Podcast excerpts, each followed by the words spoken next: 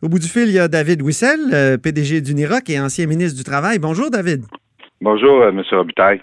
Euh, là, je veux parler du projet de loi 61. Vous avez été ministre vous-même et puis, en même temps, vous êtes un entrepreneur, vous avez travaillé, puis vous travaillez toujours dans le domaine de la construction, notamment des routes. Est-ce que vous trouvez que ce projet de loi, le projet de loi 61, là, pour relancer l'économie du Québec, est justifié? Oui, euh, parfaitement, parce que on vit un contexte euh, extraordinaire, très particulier avec le COVID. Et ce que le gouvernement veut s'assurer, c'est que le secteur économique qui, peut donner des retombées très rapidement euh, au Québec, des, des retombées locales, il faut le dire, c'est le secteur de la construction. Mhm. Et est-ce est qu'il euh, y a tant d'embûches que ça dans des projets au Québec? Parce qu'on a l'impression avec le projet de loi 61 qu'on veut suspendre euh, à peu près euh, tous les processus de, vérification, les contrepoids. Est-ce que c'est nécessaire de, de, prendre ces, ces moyens-là qui, sont, qui semblent assez radicaux à première vue? Ben, j'ai pris connaissance du projet de loi. Je viendrais modérer vos propos parce que le mhm. projet de loi, quand même, vise 202 projets qui sont vraiment bien identifiés. Ces projets-là étaient déjà dans le plan d'action gouvernemental. Alors, ce que le gouvernement vise à faire, c'est à devancer leur réalisation. Mm-hmm. Et euh, souvent, les gouvernements ben, ne peuvent pas dépenser euh, plus que tant de milliards par année parce qu'ils ont une capacité d'emprunt, une capacité d'endettement. Mais là, on est dans un contexte particulier, puis on veut créer de l'emploi, puis sauver des, vies, puis des familles. Alors, à la base, c'est d'accélérer une liste de projets. Et également, il faut dire que dans notre société, on s'est donné des règles de gouvernance avec euh, des étapes à suivre, avec des délais, des études alors que qu'on pense au niveau euh, de l'expropriation. Ben, quand on veut exproprier euh, un terrain pour euh, pouvoir agrandir l'hôpital, ben là, il y a tout un mécanisme qui est déjà prévu dans une loi. Ben là, on vient donner des accommodements pour accélérer ce processus-là pendant un certain temps. Oui, c'est La même chose au niveau de la faune. On, combien de fois on a vu des dossiers s'étirer pendant des années parce que, bon, euh, il, y a, des mécanismes qui doivent être faits, qui sont enchâssés dans la loi, qu'on pense au BAP ou à des études environnementales. Alors, l'idée du gouvernement, ce n'est pas de réaliser des projets sans faire d'études environnementales ou mm-hmm. protéger la faune, mais c'est d'accélérer un processus qui, qu'il faut le dire, euh, au Québec est, lourd. C'est la même chose au niveau euh, des règlements municipaux. Souvent, euh, pour agrandir un hôpital, il faut changer le zonage de, municipal, le, règlement de zonage. Alors là, il y a tout un processus qui est dans la loi de l'aménagement qu'il faut suivre avec des délais puis des consultations. Alors, le gouvernement ne vise pas à soustraire les mesures de contrôle puis les, procédés. Il vise à les accélérer. Est-ce qu'il y a des projets dans la liste des 202 que vous reconnaissez? Comme euh, que vous euh. aviez vu quand vous étiez au gouvernement? Parce que les projets oh. au Québec, des fois, c'est très long. On pense à la ligne bleue. Ça a été annoncé par René Lévesque en 81, je pense. Oui, bien, la liste, comme je disais, j'en ai pris connaissance. C'est beaucoup, c'est beaucoup, beaucoup euh, de, projets dans le domaine de la santé. C'est des projets aussi au niveau de l'éducation. Euh, c'est sûr, c'est les deux gros ministères. C'est à peu près 55% du budget du gouvernement du Québec. Alors, il faut attendre qu'il y a beaucoup d'écoles puis qu'il y a beaucoup de, de, centres de soins de longue durée, des hôpitaux. Il y a également au niveau du transport collectif, vous l'avez nommé tantôt, le métro, mais il y a, d'autres projets également. Puis après ça, il y a des projets routiers qui, qui étaient, dans le fond, là, dans, dans, dans, la liste des souhaits des, du gouvernement et des gouvernements antérieurs, mais que là, qu'on veut devancer. Donc, vous en reconnaissez là-dedans des, des projets? Oui, oui, bien sûr, bien sûr. Ben oui. Euh, j'ai la liste devant moi, par exemple, euh, l'autoroute 25 Nord, euh, ajouter une voie réservée à gauche euh, pour le transport en commun. Mais, ça fait longtemps qu'on en parle. J'ai vu des choses sur l'autoroute 50. Il y, a, toutes sortes de projets.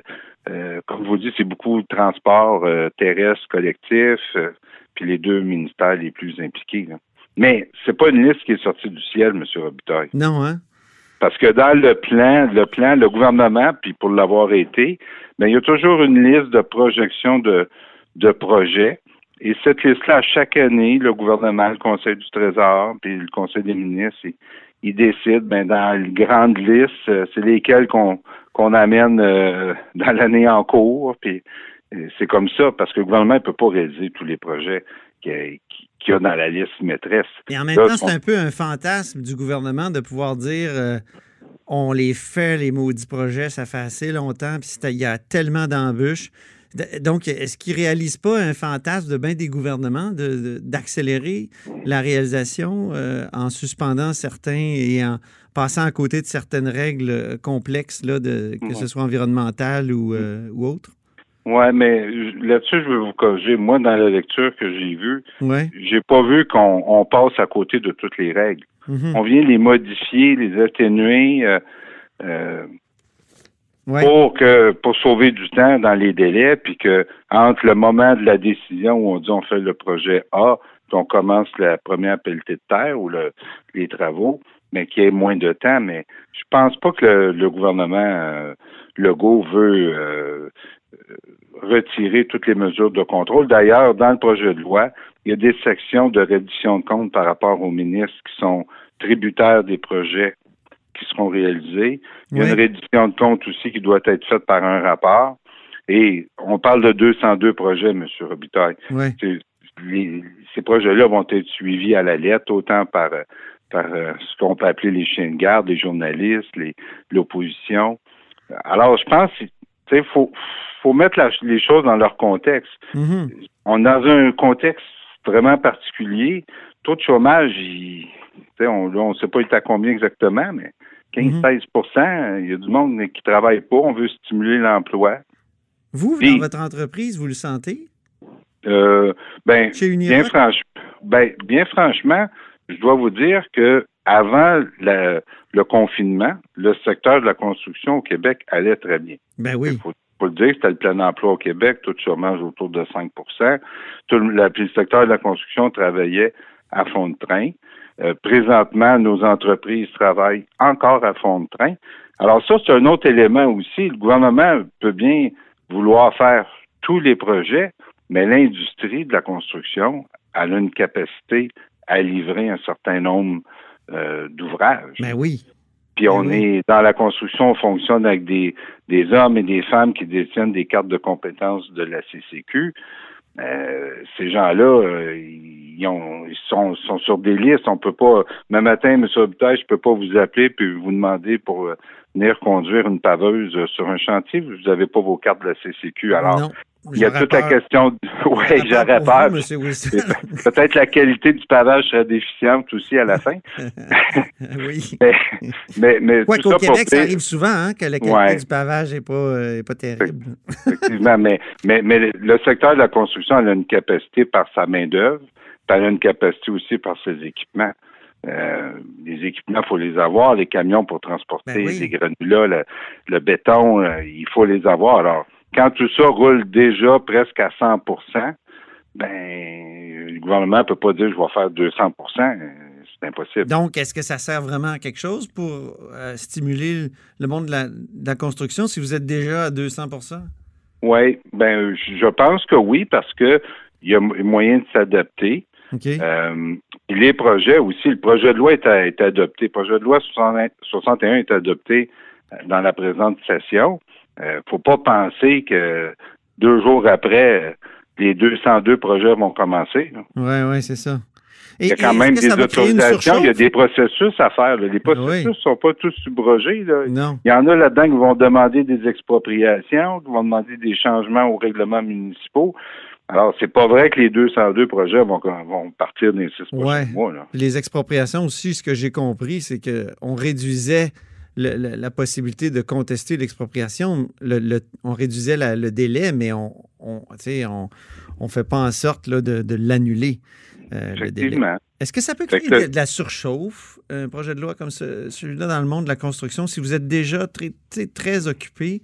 Euh, est-ce qu'il peut y avoir une hausse de prix à ce moment-là, une hausse des prix? Ben, c'est difficile à dire.